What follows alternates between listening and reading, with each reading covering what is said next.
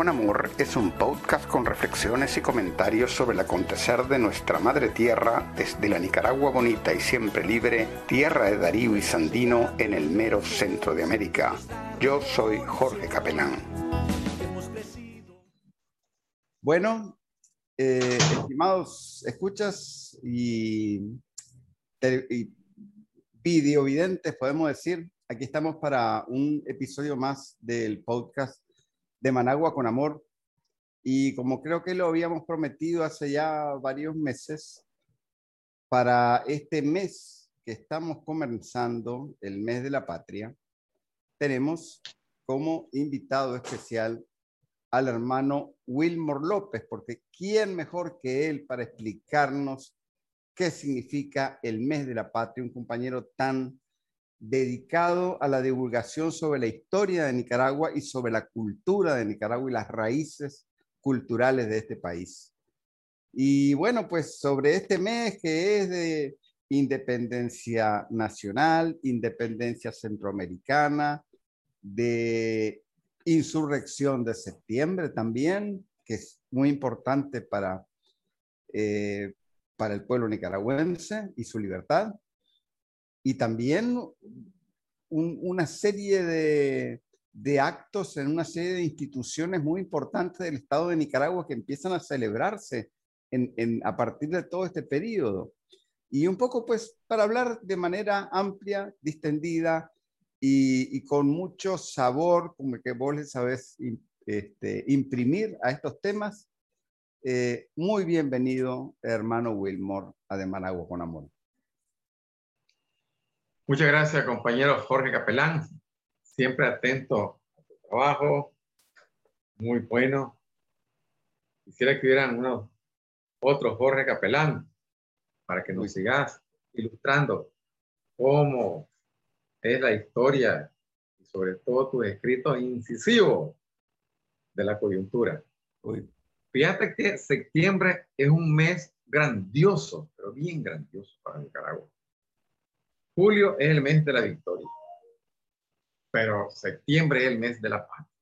Mm. Un mes lleno de victoria, patria. El mes que Centroamérica se independiza de España. El mes de las insurrecciones de septiembre. En septiembre también tenemos que pensar que por aquí pasó Cristóbal Colón y descubrió las costas de Nicaragua. Septiembre es un mes grandioso. Septiembre en Nicaragua es el mes de la victoria de la batalla de San Jacinto. Hay que decir que es el primer enfrentamiento, el primer enfrentamiento entre nicaragüenses y filibustero.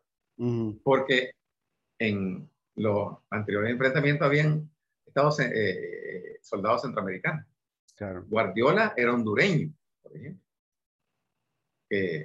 Walker, eh, en, ataque contra Walker, ¿verdad? En el río.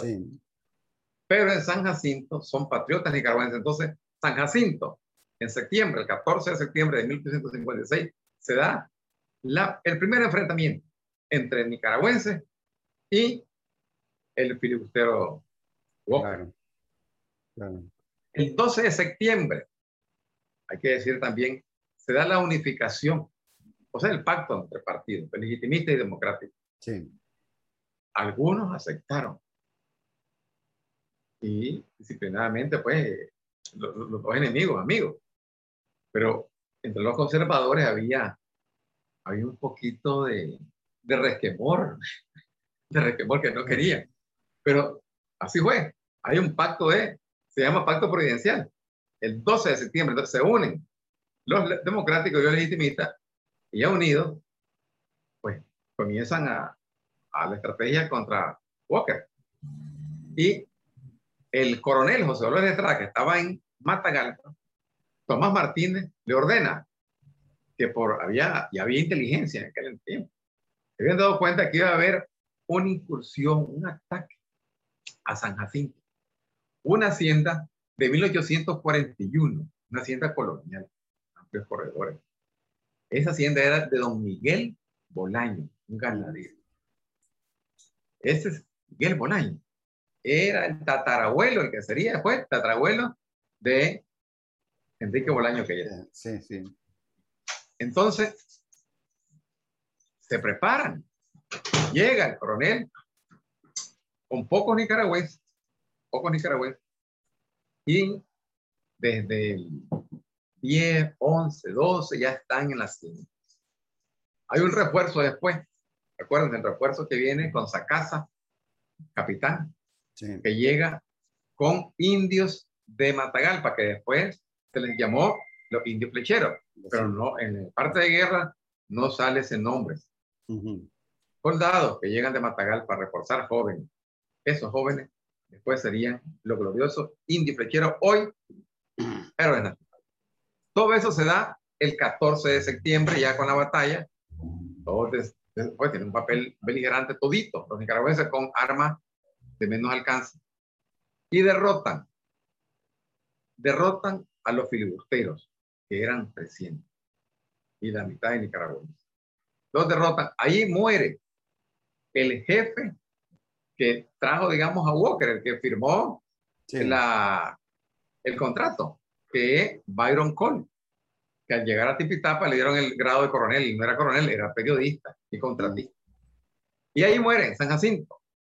En San Jacinto, la derrota que tienen los filibusteros va a ser después decisiva, porque vienen otras derrotas, otras derrotas hasta la derrota final en mayo de 1857, cuando se rinde y se va. Entonces, septiembre está lleno de páginas gloriosas que hay que conocerla y quererla. Porque Nicaragua, como dice el himno, está lleno de vigor y de gloria. Claro. claro. Y yo creo que hablar de septiembre, eh, Jorge, es hablar del más sagrado mes. El sagrado mes de la patria. Si San Jacinto no se da, eh, no se da el triunfo de San Jacinto, es posible que hubiéramos caído en la garra del esclavista William Walker. Porque después vinieron otras, pero ya Walker no, ya, no tuvo la misma beligerancia. San Jacinto fue decisiva. No fue total, pero fue decisiva. Además, San Jacinto fue, por lo entendido, fue una batalla que no llegó ni a cuatro horas. Mientras que en Rivas, por ejemplo,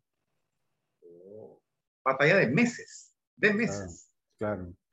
De enero del 57 hasta mayo del 57. Fue la última batalla que se da. O sea, fueron meses. En, en Masaya, una batalla de días. Ahí el coronel Florencio Satruch se destacó. Satruch, hondureño. Porque después, usted sabe que la guerra se hizo nacional centroamericana. Primero fue la guerra civil guerra civil. Libero conservador, legitimista, contra los legitimistas, contra los democráticos. Una guerra, ¿verdad? Pero como no podían los democráticos derrotarlos, los, liberales, entonces trajeron a esta falange. Esta falange lograron contratar, lo trajeron, entonces ahí vienen todos estos mercenarios, bien pagados, y ahí se convierte ya en una guerra nacional. Claro pero después se convierte en una guerra nacional centroamericana. Mm. Vienen hondureños, guatemaltecos, costarricenses, salvadoreños. Entonces, eso, ese gesto patriótico de sacrificio del coronel Estrada, pues, dio pie para la libertad, el grito de libertad para Centroamérica. Sí, este... Tomás, Martínez eh, eh, era el, dirigente máximo, porque el grito era ¡Viva Martínez! Claro. El, grito que daba el coronel José de la Estrada, que después le suben el rango a general. Pero los oligarcas libero-conservadores que empezaron a, a, pelearse entre ellos y a mandar a morir Eso es después. pueblo. Sí. Eso es después, porque fíjate que luego vienen los 30 años famosos. Walker, Walker es derrotado, Walker quiere regresar para 1860.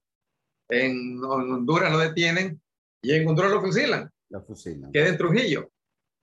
ya en Nicaragua ya se estaba cocinando el gobierno de los 30 años conservadores. Claro. Un, presidente, venía otro presidente, todos conservadores.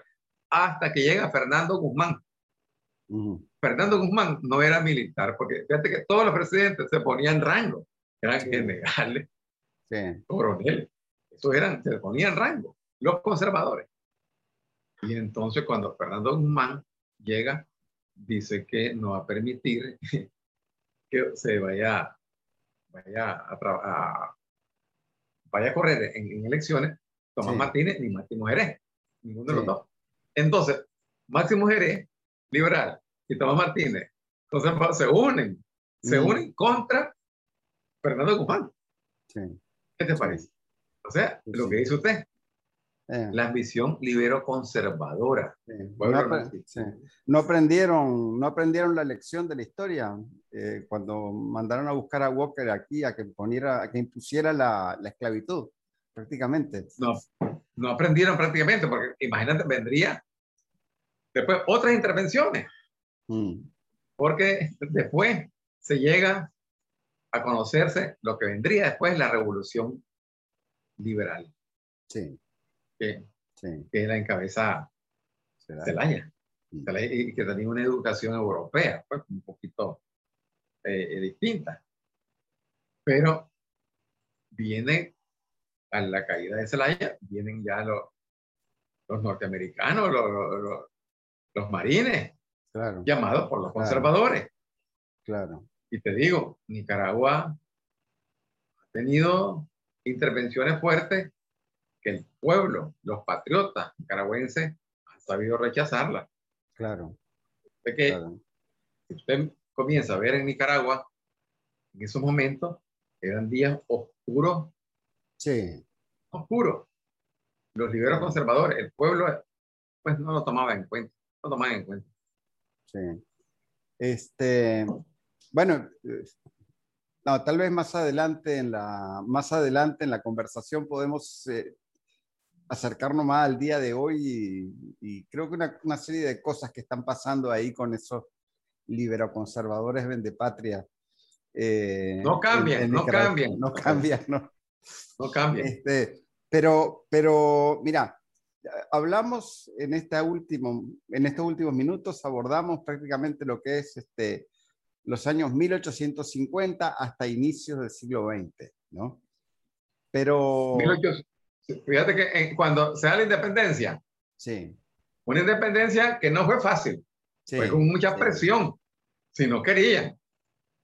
Eh, los peninsulares eran los, que estaban pues eh, arriba, eran tres estratos sociales peninsulares, los mestizos y los indígenas. Claro. Los mestizos, la mezcla, ¿verdad? El español sí, sí, con el indígena, eh, el, mestizo. Y los indígenas, que no están estaban todavía puros, eran esclavos.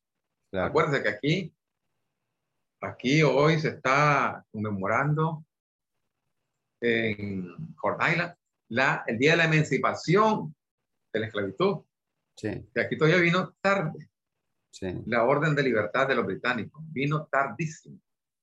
Sí. Aquí, imagínense, ya estaba la independencia y seguían de esclavos en Cornaila, que se da la, la emancipación y los habitantes de Island, mm, alegres, no hay más que hacer que celebrarlo con una sopa de cangrejo.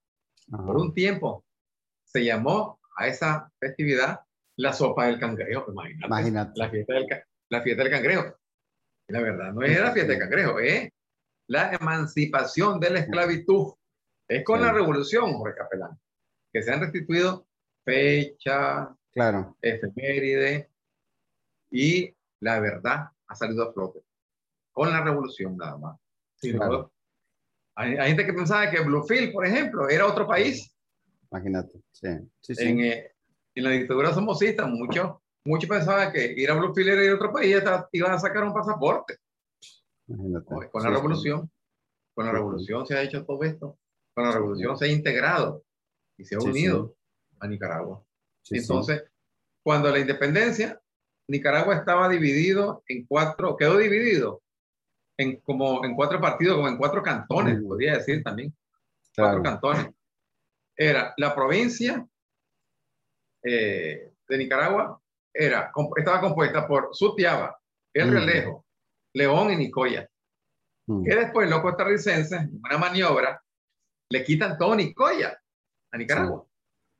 Y Nicoya es grandísimo, en Guanacaste. Claro. Grandísimo. Claro. Eh, eh, lo, digamos, los costarricenses, en este caso, pues no, nos hicieron esa maniobra. Y también en un momento dado, Máximo Jerez, el Tratado Caña Jerez, casi les entrega el río San Juan también. Así es. ¿Qué te parece? Es espantoso, sí. Es realmente una oligarquía que más vende patria, no se puede decir que sea es antipatria. Una oligarquía vende patria totalmente. Que mm. solo peleaban por sus intereses. Claro. Eso era. Tanto los conservadores como liberales. No, no, no, no tenía ningún sentido que hablaran de ideales o de ideologías políticas, era más bien robar y explotar. Al, robar, explotar sus negocios, todo eso. Además, eh, se repartían todas las haciendas. Sí. Eh, eh, pero la independencia.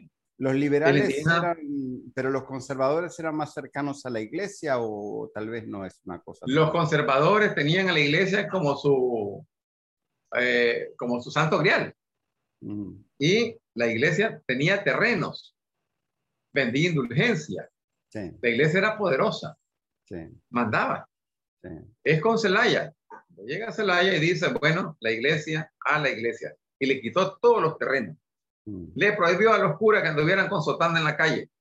Y los cementerios los convirtió en seculares. O sea, se podían enterrar católicos, masones, evangélicos, porque cuando estaban eh, los gobiernos conservadores, no se podía enterrar a alguien que no, que no fuera católico en un cementerio. Ah, ya. Era prohibido, prohibido por la iglesia. Sí, sí. ¿Te imaginas? Entonces, un rico ganaba indulgencia diciéndole al sacerdote, al obispo, le voy a dejar mi finca, todo mi ganado. Entonces el sacerdote agarraba todo el ganado, toda la finca, y ya le daba la indulgencia y ya lo bendecía para que en el cielo ya el, el rico no tenía culpa, ya iba libre de culpa de todos los pecados, estaba ya no tenía ni culpa, ningún pecado, nada. De ahí, viene, de ahí viene lo de San Juan del Norte, hoy San Juan de Nicaragua, ¿no? De que hay tres, este, tres cuatro cementerios. Cuatro cementerios, así es. A ver. Hay un cementerio masón. Sí. El cementerio católico. Sí. El cementerio de la fragata. Ajá. Eh, Friné. Hay una fragata de ingleses que todos murieron. Entonces hay un cementerio. Y el cementerio de los, de los masones. De los masones, sí. sí. y esos cementerios ahora son atracción turística. Sí, sí, yo he estado te llevan a conocer. Sí. Cementerio inglés, te dicen el cementerio católico, el cementerio masón. Sí, ah. es interesante por, la arquitectura también de las tumbas. Sí, sí, sí, sí, sí. Ahora, porque esta, esta, la independencia de Centroamérica se da un poco, como se dice hoy en día, por default, ¿no? O sea, por, eh, los españoles se fueron, prácticamente se les vino abajo todo el caramanchel, ¿no? Aquí en la región. Es que ya, ya venían otros imperialismos.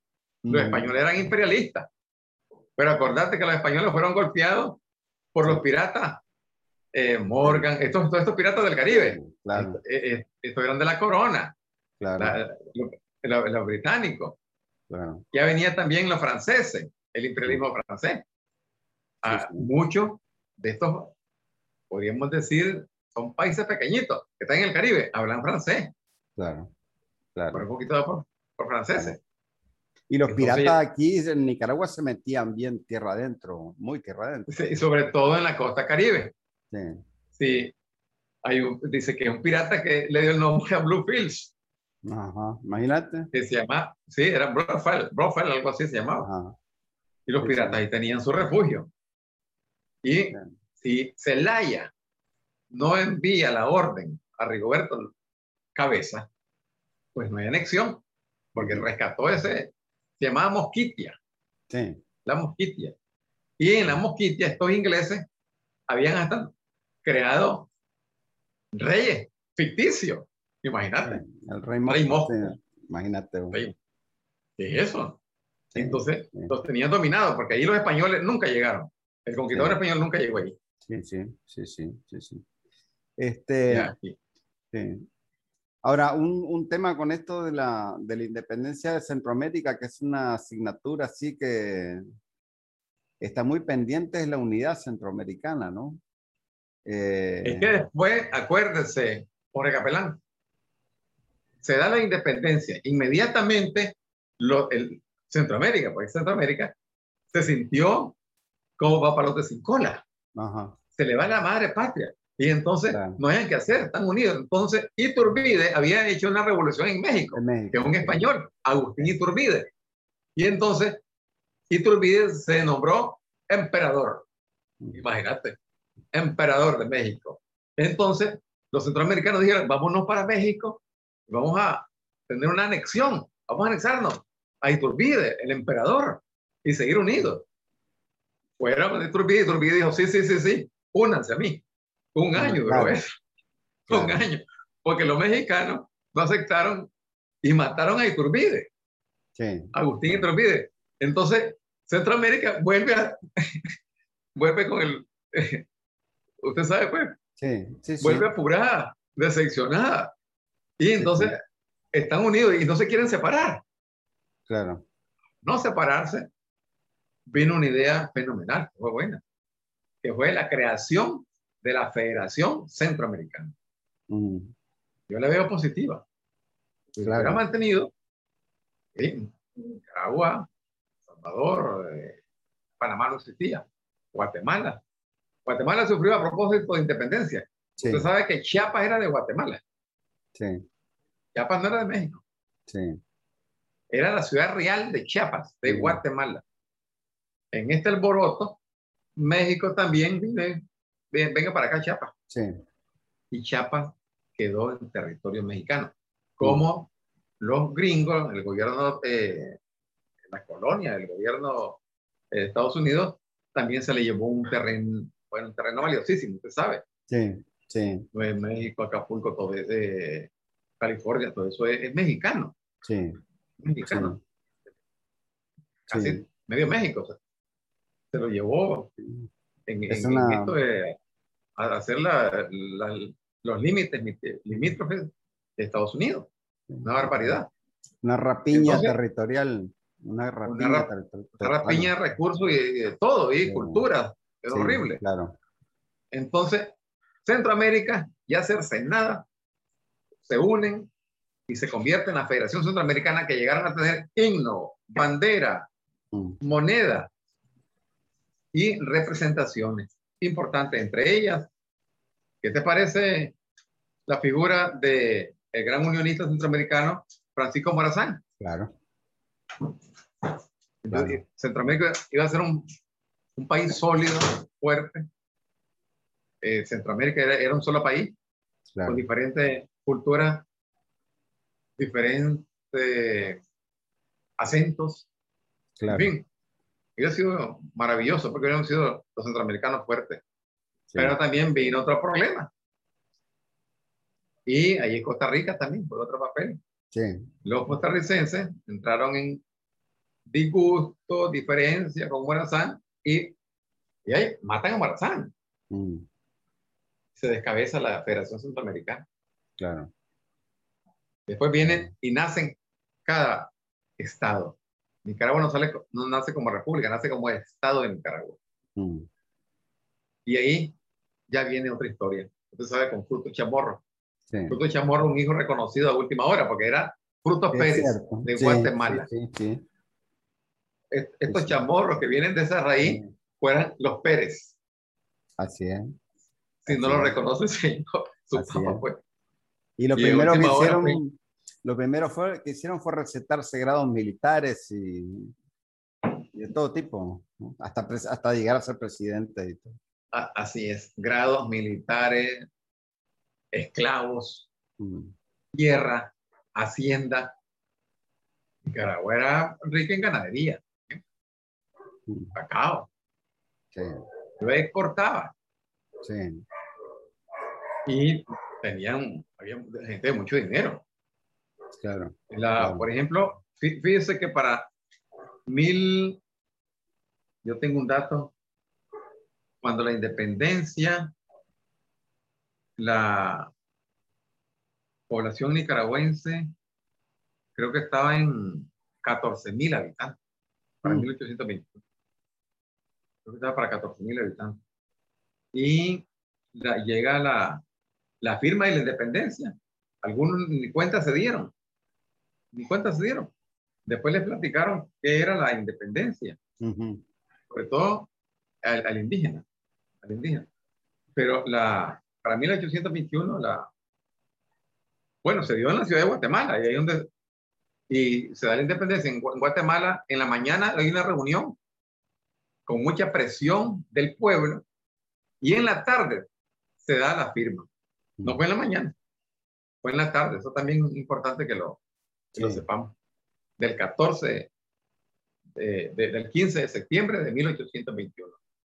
Hay algunas eh, albores de la independencia que se se han leído y se han interpretado como la presión del pueblo. Eh, quemas de pólvora, mañana, ruidos, gritos, eh, gente en la plaza. Y hay, había unos movimientos, aunque los movimientos fuertes se dieron 10 años atrás, desde 1811. Ya estaban en Centroamérica, Dura, Guatemala, eh, León, Nicaragua, levantándose en contra de la monarquía, porque España se seguía llevando los recursos, seguía diezmando a la población, en fin. Aquí esos días, eso fue oscuro, un oscurantismo tremendo y donde la religión jugó un papel importante para apaciguar. Sí. Apaciguar. Acuérdense que donde quiera siempre había sacerdotes, obispos. Claro, Y estos obispos llevaban la paz por medio pues, de la religión.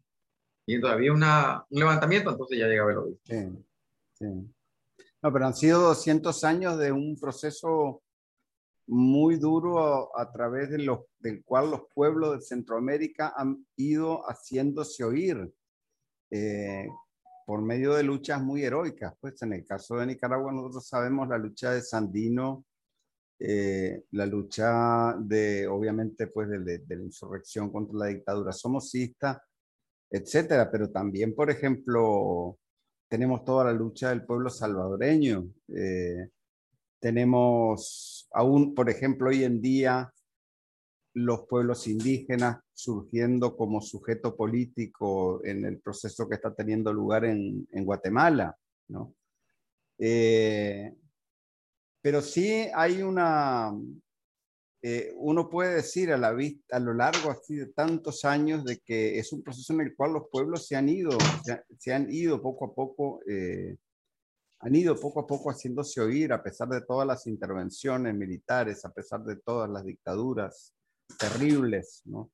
Y a pesar también de todas las políticas genocidas, por ejemplo, de destrucción de las propiedades comunales, de las propiedades originarias, de, campesinas, ¿no?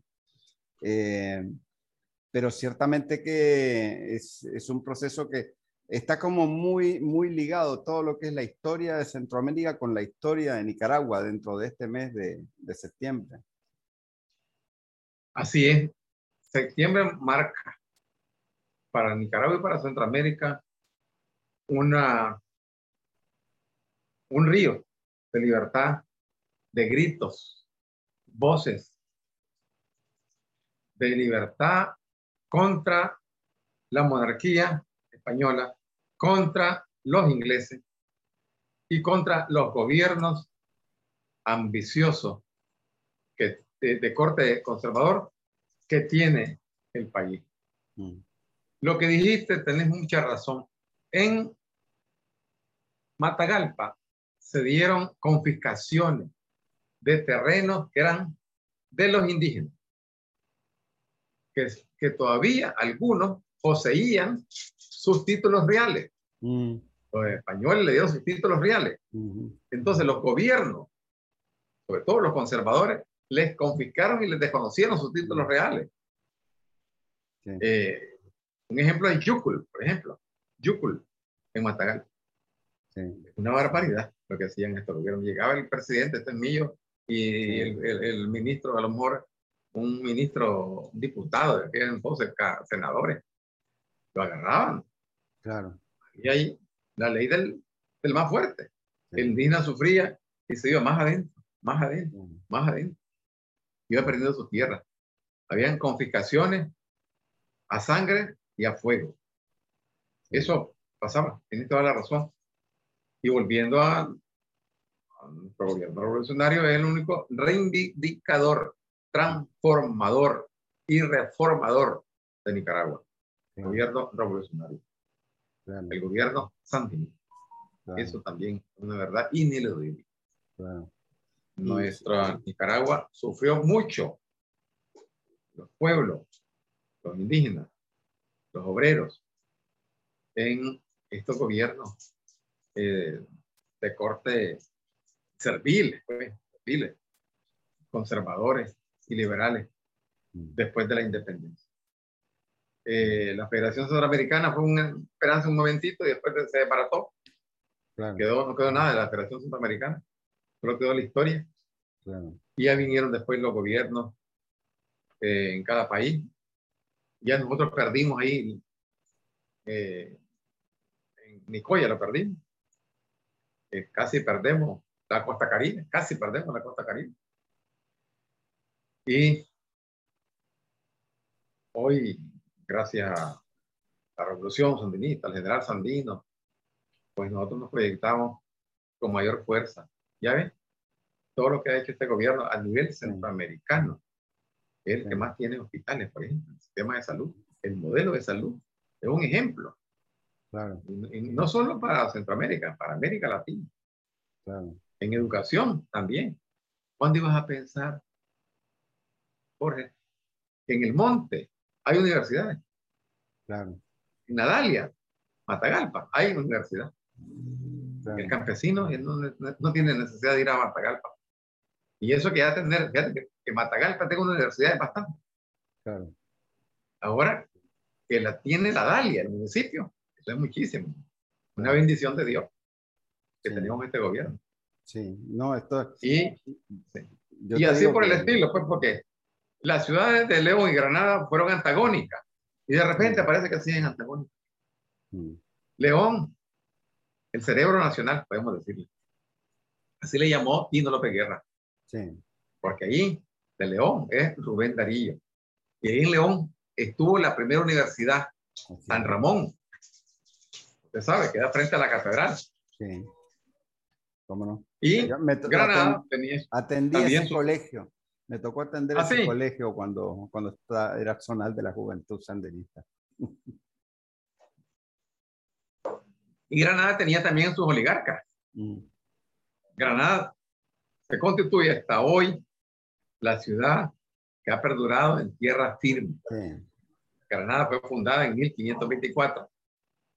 Ya le había puesto el conquistador español, Francisco de Córdoba, Granada un nombre español. Como también se lo puso a León. Claro. Tanto León y Granada son nombres españoles, son de ciudades españolas. Yo por cosas del destino conozco Granada de, Granada en España, que es una tierra de, de, toro, de torero. Ah. Y conozco León, tierra de reyes en España. Pero no se parece nada a nuestra Granada ni a, ni a León. Solo el nombre. Claro. Este, Sí, no, eh, pero sobre ese tema, por ejemplo, de la, de la importancia de Nicaragua para la, para la unidad centroamericana, ¿no? Yo te digo sinceramente, si, si este país estuviera eh, en la perenne guerra, eh, que, que, lo querían, que lo quisieron meter o que lo metieron, diríamos, los liberoconservadores durante una gran parte de la historia, eh, la unidad centroamericana sería una imposibilidad. Eh, o sea, para, para que no haya una Centroamérica unida, tiene que haber una, una Nicaragua pobre y en guerra. Y, justamente yo creo que lo que el gobierno sandinista ha hecho, ¿no? Entre los dos periodos en los que estuvo en el gobierno, lo que pasa es que, claro, en los años 80 era la coyuntura mundial era muy distinta y el nivel de maduración histórica del proceso era distinto, ¿no? Sí. Pero ahora en esta segunda etapa se ve claramente pues todo el proyecto de construcción de nación que ha estado implementando el gobierno sandinista dirigido por el comandante Daniel ¿verdad? y la compañera Rosario. Y, y ciertamente que eso es un elemento que da esperanza, o sea, eso y todas las luchas que están llevando adelante los pueblos de Centroamérica hoy en día. Eh, son elementos que dan esperanza para el futuro de que la región centroamericana realmente pueda unirse pueda desarrollar la vida de sus propios pueblos y pueda realmente fortalecer su posición en esta zona del planeta que es tan frágil como sabemos y tan sometida a tantos riesgos como nosotros eh, los conocemos, ¿no? Yo te diría que el buen ejemplo del gobierno revolucionario asusta a los gobiernos que están bajo la bota del imperialismo. El modelo revolucionario que tiene este gobierno es único. La gente que yo, bueno, tengo comunicación con mis viajes por todo Nicaragua, la gente pobre, la gente que antes no tenía una vaquita y ahora la tiene, los campesinos que dentro de sus posibilidades nunca pudieron tener un centro de salud o una casa materna, una, gran, una de las grandes eh, creaciones que ha hecho el gobierno en las casas maternas. Es, todo esto tiene un gran efecto dentro de la población y también en las poblaciones de Centroamérica que nos visitan. Aquí vienen hondureños, vienen costarricenses. Muchos de nosotros tenemos familia en Costa Rica cuando vienen aquí y ven el sistema de salud, el modelo de salud, no, se ve en sus países.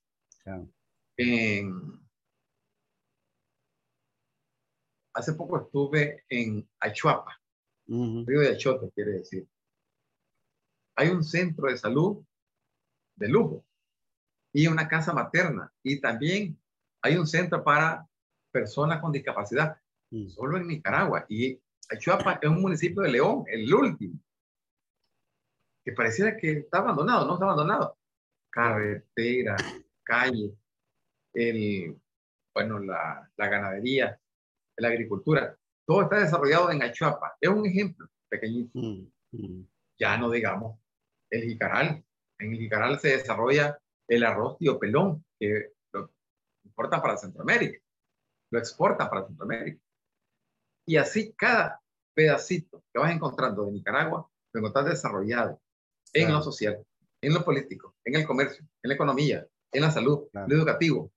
Eso para los norteamericanos, estos gobiernos criminales, es un delito. Es un delito.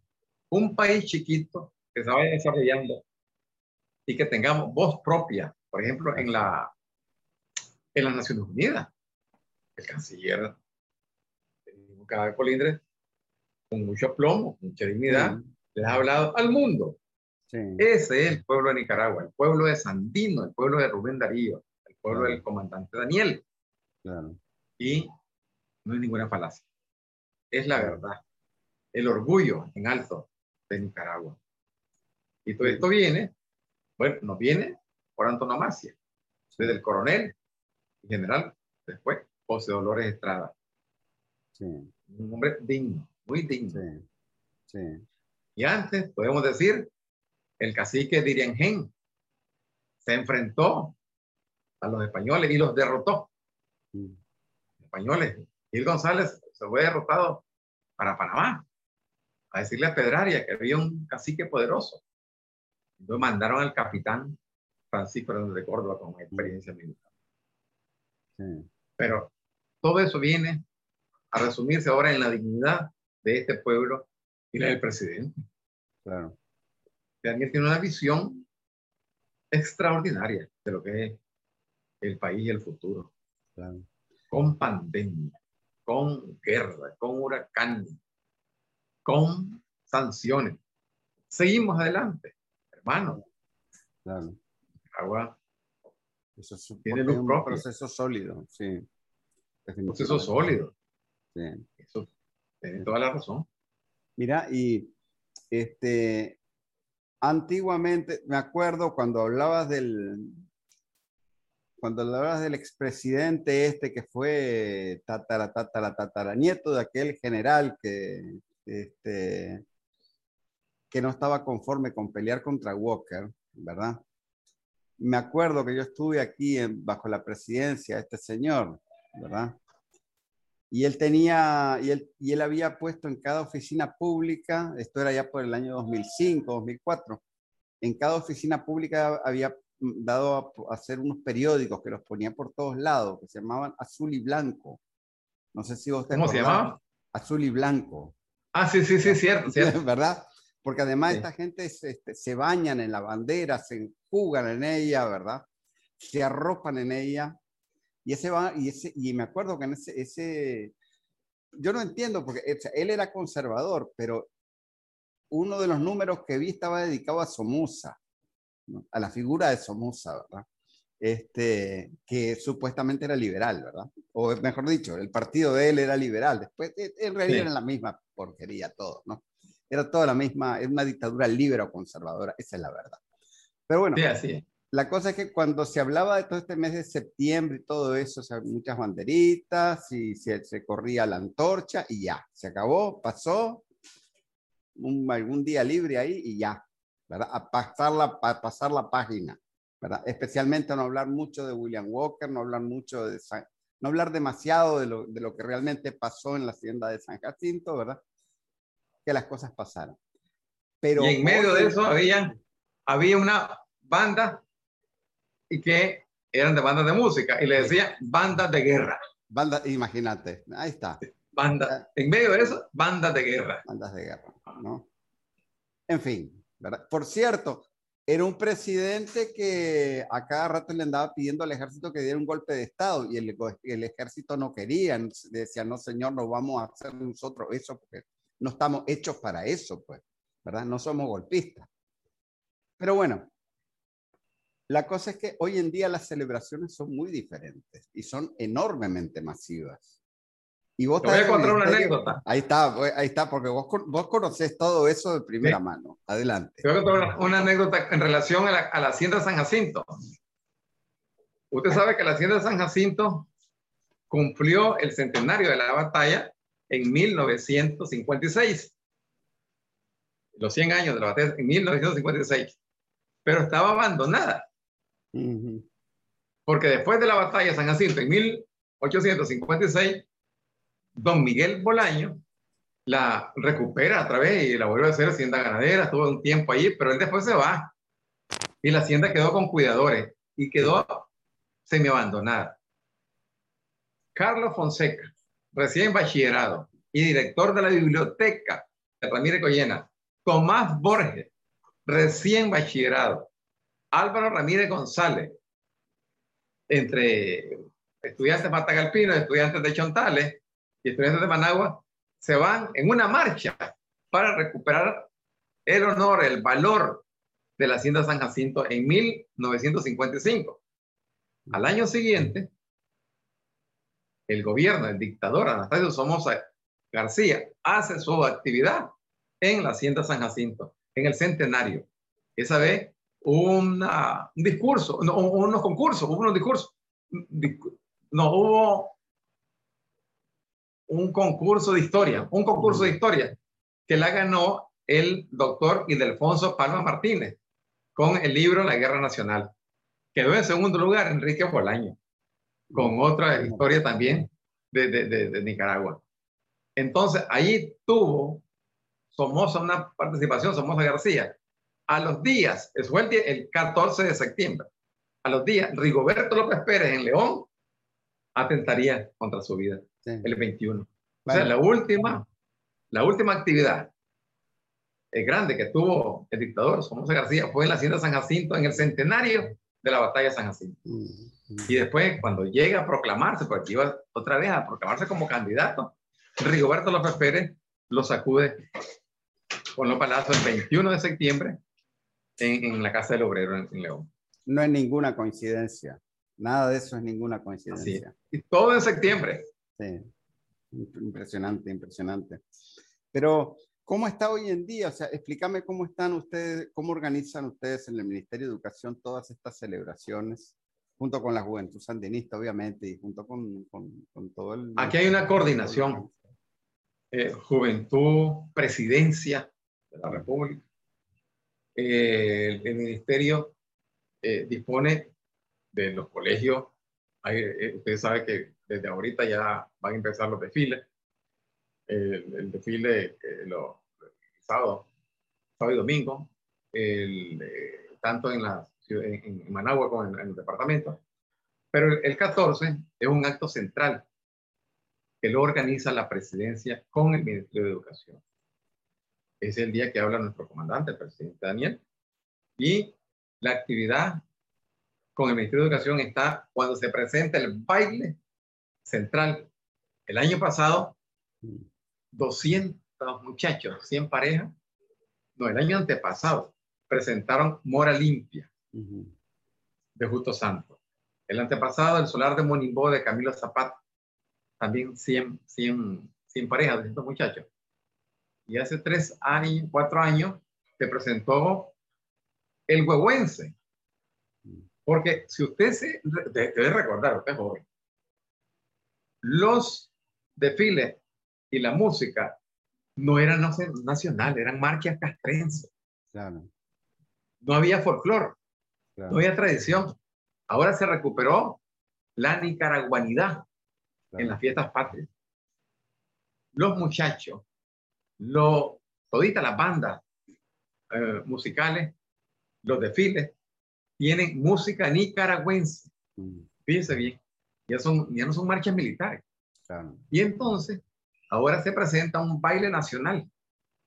Esta vez se lleva como el baile del, del bicentenario, el baile del mestizaje. Oh, el traje más lujoso que tiene el folclore nicaragüense. Entonces, el profesor Ronald Abud Vivas ha seleccionado parejas, eh, muchachos, muchachas de los colegios de Managua, y ya, los, bueno, ya están ensayados. Entonces, ahora ya están con los trajes, ya tienen los trajes, los trajes del mestizaje, y se van a presentar el, 14 mm. de, de, septiembre en coordinación, todo esto es coordinado con la presidencia de la República. Y el Ministerio de Educación, como le digo, lleva la parte cultural, organizativa con, con, con, los colegios. Y en fin, es un hermoso ramillete patrio mm. este ese día, 14 de septiembre. Y después eh, está todo el trabajo de las bandas de los colegios, ¿verdad? Que, que se han estado impulsando. A mí me llama la atención con esto de las bandas que hace unos 10, 11 años por ahí, eh, practicaban en los barrios, en la calle, ¿no? Y la verdad que hacían bastante ruido con sus con sus instrumentos, pues. Pero hoy en día hay muchas más bandas, pero ¿cómo hacen? ¿Dónde, dónde practican? ¿Dónde, ¿Dónde entrenan? Porque no se les escucha en la calle. No, no en, las, calles, en las plazas. En las plazas. El Ministerio de Educación les pone un bus y los traslada. Ok. Y los traslada y de vuelta. Estupendo. lleva. Eso es una maravilla también. Sí, sí. Me acuerdo que antes hasta tenían, este, tenían miedo de que la gente filmara las prácticas porque decían que le iban a robar los números, las coreografías. Pero yo creo que eso ya se ha ido superando grandemente, ¿no? Toda esa competición así. Antes había eso. Goyena, por ejemplo, era uno de los colegios rivales, el Goyena contra todos los colegios. Ahí estaba el maestro Johnny McDonald, que era del grupo Llama Viva. Bueno, él de Llama Viva. Y entonces él era el jefe de todas las comparsas, de todo el desfile de El Ramírez Goyena. Pero no, ahora ya no hay eso. Hay institutos con grandes directores artísticos. Las bandas ahora están desarrolladísimas. Yo era admirador de, como yo estuve en el Goyena, de la muchacha que tocaba la lira. Pues todo eso, todo eso te, atraía simpatía. Sí, sí, Ahora La competencia tal vez es mínima. Ahora cada una lleva su propia coreografía. Y sobre todo, Jorge Capelán, el sentimiento, la identidad, la cultura nicaragüense que se impregna en la música y en la coreografía. Nada tenemos que envidiarle a otro país. Más bien, de aquí se pueden copiar, porque pueden impregnar de patriotismo los, desfiles de, estos países. Por ejemplo, yo no sé cómo serán en Costa Rica, cómo serán en Honduras, pero como Nicaragua no. Sí, no, esto es impresionante. Este, incluso también, eh, porque además, o sea, todo esto coincide, el mes de septiembre coincide, por ejemplo, bueno, como decíamos al inicio con la insurrección de septiembre del 78, que fue un... Hoy en día se ha vuelto un lugar común, un poco decir que fue como un ensayo general de la insurrección contra la dictadura de Somoza del 79, ¿verdad? Este, hemos tenido oportunidad de abordar el tema ese en algún otro episodio del, del podcast, pero también lo que pasa es que, o sea, septiembre, ¿no? estamos hablando de los meses posteriores al triunfo de 1979, ¿no? Y en esos meses posteriores al triunfo se empezaron a, formar una serie de instituciones claves, pues, para lo que es la Nicaragua de hoy en día, ¿no? Y que tienen sus raíces, que o sea, estas instituciones de hoy en día tienen sus raíces en aquellos meses de, de agosto, septiembre, octubre del año 79. Y, y me refiero, por ejemplo, el aniversario del, del, ejército se va a celebrar ahora el 2 de septiembre, ¿verdad? Es correcto, el 2, el 2, de septiembre, sí. Eh, va a ser, el acto va a ser el 2, el desfile va a ser el 3, ¿verdad? Eh, y la Policía Nacional va a tener su acto el lunes 6 de septiembre. También, también en septiembre. ¿No? Y, y va a haber con acto y con desfile, etcétera, ¿no? Este, pero son dos instituciones claves, claves de la Nicaragua de hoy en día, ¿no? Eh, y, que, y que son las que garantizaron, garantizaron la defensa de la revolución en aquellos años 80 tan difíciles y garantizaron la sobrevivencia de un Estado democrático aquí en Nicaragua, aún después del baño de acero neoliberal aquí de, la, de los 16 años de la noche negra del neoliberalismo. Eso es cierto. Y eso hay que decirlo.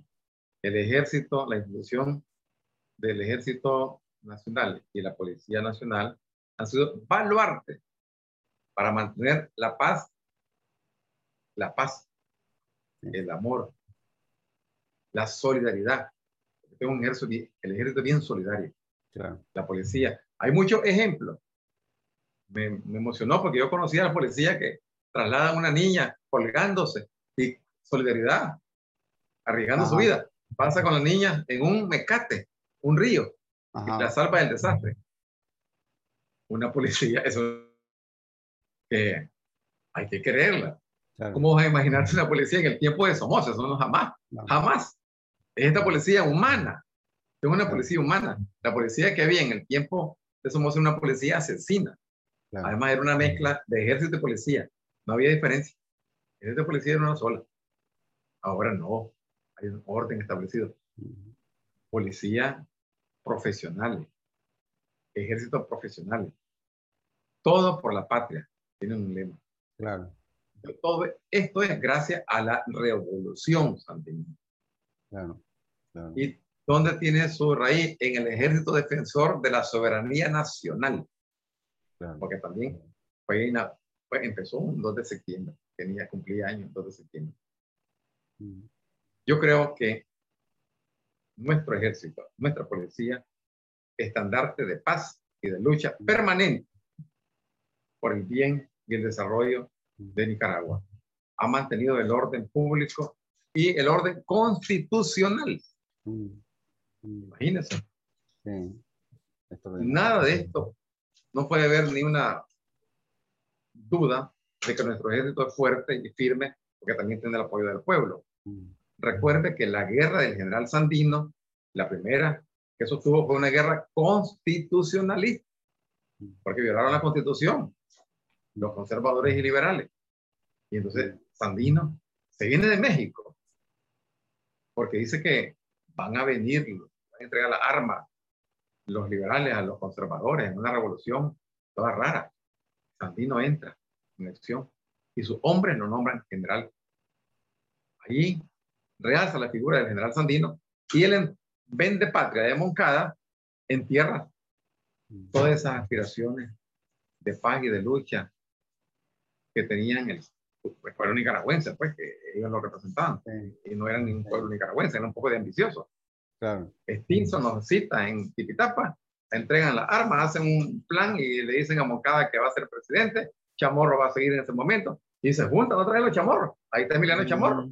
Claro. Sandino se levanta, dice, desde el Cerro del Común, donde está pendiente de todas las cosas, en Boaco, y se levanta contra Estados Unidos y contra los liberales y los conservadores. Y con 29 hombres empieza su lucha nacionalista, ya no es constitucionalista, sino nacionalista contra Estados Unidos y la bola de canalla de, los políticos. Y llega el triunfo. En el 33, 1933 se firma la paz y se van los marines. Dejan a un marine, el último marine, que somos. Y ese era la gente de ellos. Claro. Y, ese, un año después, traiciona a Sandino y es el asesino intelectual del general Anastasio Somoza García. Claro. Pero el patriotismo ya estaba hundido en Nicaragua, diseminado también. Aunque estuvo prohibida la palabra Sandino y hasta la figura de Sandino, el pueblo nunca se olvidó. Nunca y quedó parte de su muchacho, como decía él, la hormiguita del ejército defensor de la soberanía nacional, quedó por allí. Entre ellos, Santos López, que es el eslabón de Sandino con el Frente Sandinista después, porque se conoce con Carlos Fonseca. Y empieza esta guerra de liberación que nos ha llevado al triunfo en 1979. Todo eso tiene relación comunicación, ejemplo glorioso. Días tristes también, días tristes. Sí, es una, es una lucha de resistencia heroica, muy dura, de intervenciones salvajes, de agresiones brutales y genocidas contra el pueblo, pero también de, de lucha y de alcanzar victorias y de, y de, y de construir nación de manera democrática, popular, que refleje los intereses del pueblo, ¿no? Y es bien interesante porque lo que hablábamos ahora sobre el mes de septiembre incluía todos esos elementos, pero también incluía la cultura, incluía la identidad, eh, incluía la misma construcción de una identidad nacional nueva, ¿no? Y, y eso es extraordinario aquí en el, en el mes de septiembre, ¿no? Eh, Llevamos ya un poquito más de una hora de estar hablando de estos temas, ¿no? Eh, yo creo que hemos dado algún panorama, ¿no? Bastante, eh, bastante abarcador de qué, cuál es el significado de este mes de, de septiembre aquí en Nicaragua. Me gustaría que dieras tu intervención ya para redondear todo esto que hemos estado hablando. Bueno, repito lo del principio. Septiembre es el mes de la patria. Septiembre es el mes glorioso, el mes de la dignidad, el mes de la historia. Septiembre está lleno de episodios imborrables en Nicaragua. La lucha y triunfo contra los filibusteros y la lucha y el triunfo contra la guardia en la insurrección de septiembre porque fue la, no sé si conoce la insurrección de los niños de, de, de, de, Matagalpa. Eran unos niños prácticamente. Pero había una insurrección también. Ya no se detuvo, ya no se detiene hasta el triunfo con el triunfo del 19 de julio. Nicaragua en pie de lucha por el amor y por la paz. Bueno, Nicaragua es una, te voy a decir una cosa, es un esplendor de vida, de amor y de dignidad. Ahí finalizo. Muchísimas gracias, Wilmore. Eh, te agradezco mucho este podcast. Yo creo que está cargado de contenido. Le va a gustar mucho a la gente que lo escuche. Un abrazo y seguiremos eh, de Managua con Amor en el futuro hablando sobre temas como estos, ¿no? A todos los televidentes que tenés por medio de tu canal, un abrazo a todos, abrazo solidario y fraterno. Un abrazo.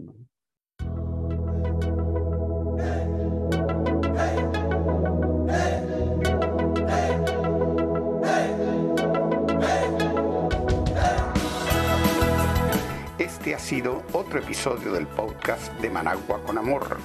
Más temprano que tarde estaremos de regreso con reflexiones y comentarios sobre el acontecer de nuestra madre tierra desde la Nicaragua bonita y siempre libre, tierra de Darío y Sandino en el mero centro de América. Bajo el sol, el abrazo de Sandino nos cobija con valor, nos inspira en nuevos tiempos, Nicaragua de mi amor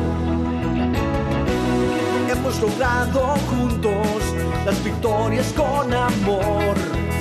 Hemos gritado al mundo